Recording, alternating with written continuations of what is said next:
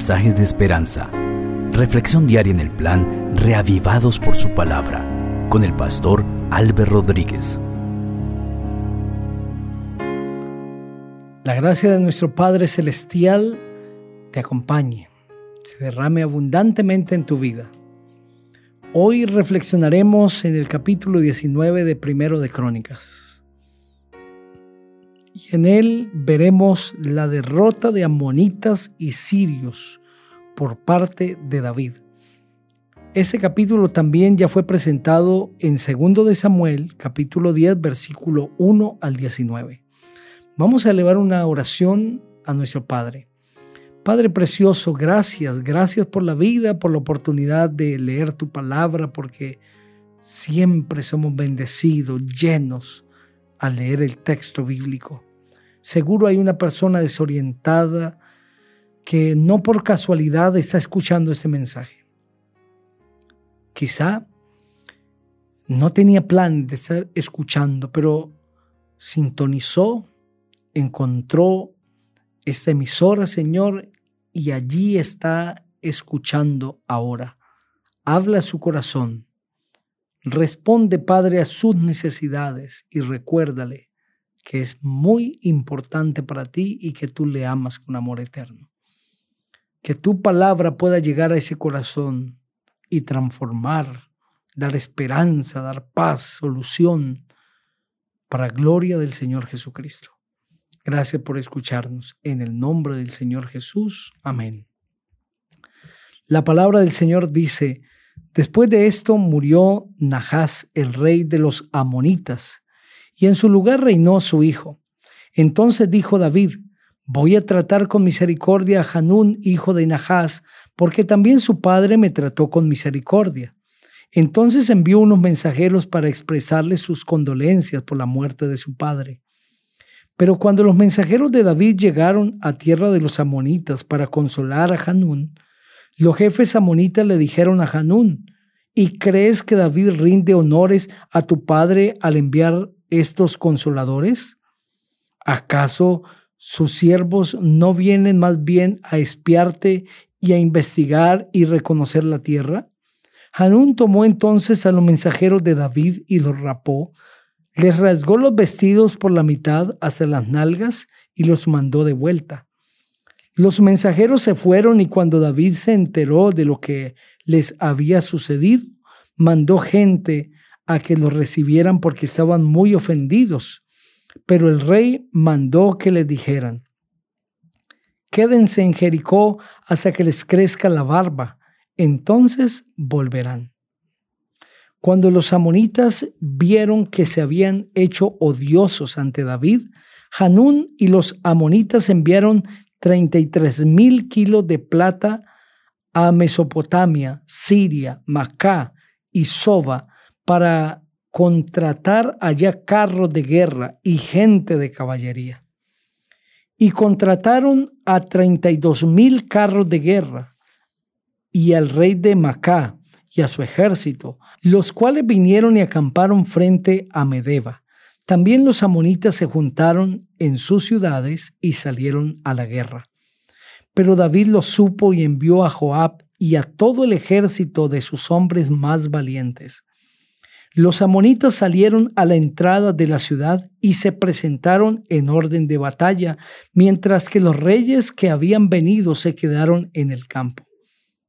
Y al ver Joab que el ataque contra él se había dispuesto por el frente y por la retaguardia, escogió a los mejores soldados israelitas y con ellos se preparó para enfrentar a los sirios. El resto del ejército lo puso en manos de su hermano Abisai y lo dispuso para enfrentar a los amonitas. Le dijo, si los sirios resultan ser más fuertes que yo, tú vendrás en mi ayuda pero si los amonitas resultan ser más fuertes que tú, yo iré a ayudarte. Ánimo, luchemos por nuestro pueblo y por las ciudades de nuestro Dios, y que sea lo que el Señor quiera. Al avanzar Joab y su ejército para pelear contra los sirios, estos huyeron delante de él. Y al ver los amonitas que los sirios huían, también ellos unieron delante de Abisai, el hermano de Joab, y se metieron en la ciudad. Entonces Joab volvió a Jerusalén. Cuando los sirios vieron que habían sido vencidos por los israelitas, enviaron mensajeros para que vinieran en su ayuda los sirios que estaban al otro lado del Éufrates y, que eran capitaneados por Sofá, general del ejército de Hadad Eser. Pero tan pronto como David recibió la noticia, reunió a todos los israelitas, cruzó el Jordán y se dispuso a presentar batalla contra ellos. En cuanto David ordenó su tropa contra los sirios, estos lo atacaron, pero huyeron delante de los israelitas, y David mató a siete mil sirios de los carros de guerra, a cuarenta mil hombres de infantería, y además mató a Sofac, que era el general del ejército. Y al ver los siervos de Ser, que habían sido derrotados por los israelitas, hicieron la paz con David y fueron sus siervos. Y nunca más los sirios quisieron ayudar a los amonitas. Amén. Ese capítulo presenta la victoria de el pueblo de Israel porque han decidido tenerlo como el centro. La victoria de David porque ha decidido mantener su lealtad y su fidelidad al Señor.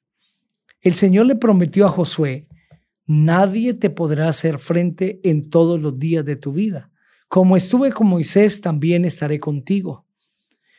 Y ahora esa promesa está alcanzando también a David. Sale a la batalla y por haberse mantenido fiel al Señor, nadie le puede hacer frente. Ni siquiera los amonitas pidiendo apoyo de los sirios y los sirios buscando apoyo de los que estaban al otro lado del Éufrates y armados hasta los dientes con mucha experiencia y mucha capacidad y poder arsenal, podían resistir al pueblo de Israel. ¿Qué tenían los israelitas? La bendición de Dios, la presencia del Señor. Los ángeles de Dios eran los luchadores principales del pueblo de Israel y esto hacía que estas naciones no pudieran resistir ante los soldados israelitas y ante sus estrategias de guerra. Joab inicialmente lucha con su hermano Abisai y ambos obtienen la victoria. En la segunda ocasión, David se suma a la guerra y va con todo su ejército como el general principal y hay victoria. La razón por la que estos soldados van a la guerra es en primer lugar porque tienen la convicción de que Dios los está acompañando. Y en segundo lugar, porque están defendiendo a su pueblo. Justamente eso es lo que Joab le dice a su hermano, lo que está registrado en el versículo 13. Ánimo, luchemos por nuestro pueblo y por las ciudades de nuestro Dios y que sea lo que el Señor quiera. Hay dos elementos importantes. Número uno, estos guerreros están dispuestos a hacerlo todo están dispuestos a darlo todo. Y número dos, están convencidos que el Señor hará su voluntad. Tenemos nosotros que estar dispuestos a entregar todo de nosotros frente a la lucha contra el pecado y las batallas que enfrentamos diariamente, pero también debemos dejar que Dios haga su santa voluntad. Así como esos guerreros defendían a su propio pueblo, nosotros debemos defender a nuestra familia porque hay un enemigo que la quiere destruir y en el nombre del Señor debemos buscar defenderla ante cualquier ataque. Defiende a tu familia, a tu esposa, a tus hijos. Si hablo a alguien que está perdiendo su hogar, decide defender tu hogar, porque después de Dios, lo más importante en tu vida es tu familia. Defiende a los tuyos y el Señor te acompañará. Quiero invitarte para que ores conmigo. Padre, gracias por el mensaje de tu palabra, gracias porque eres maravilloso y siempre hablas a nuestro corazón. Que sea tu presencia en nosotros y sea ella la que nos dirija y nos lleve a obtener las grandes victorias porque hemos decidido serte fieles. En Cristo Jesús. Amén. El Señor Jesucristo sea con ustedes.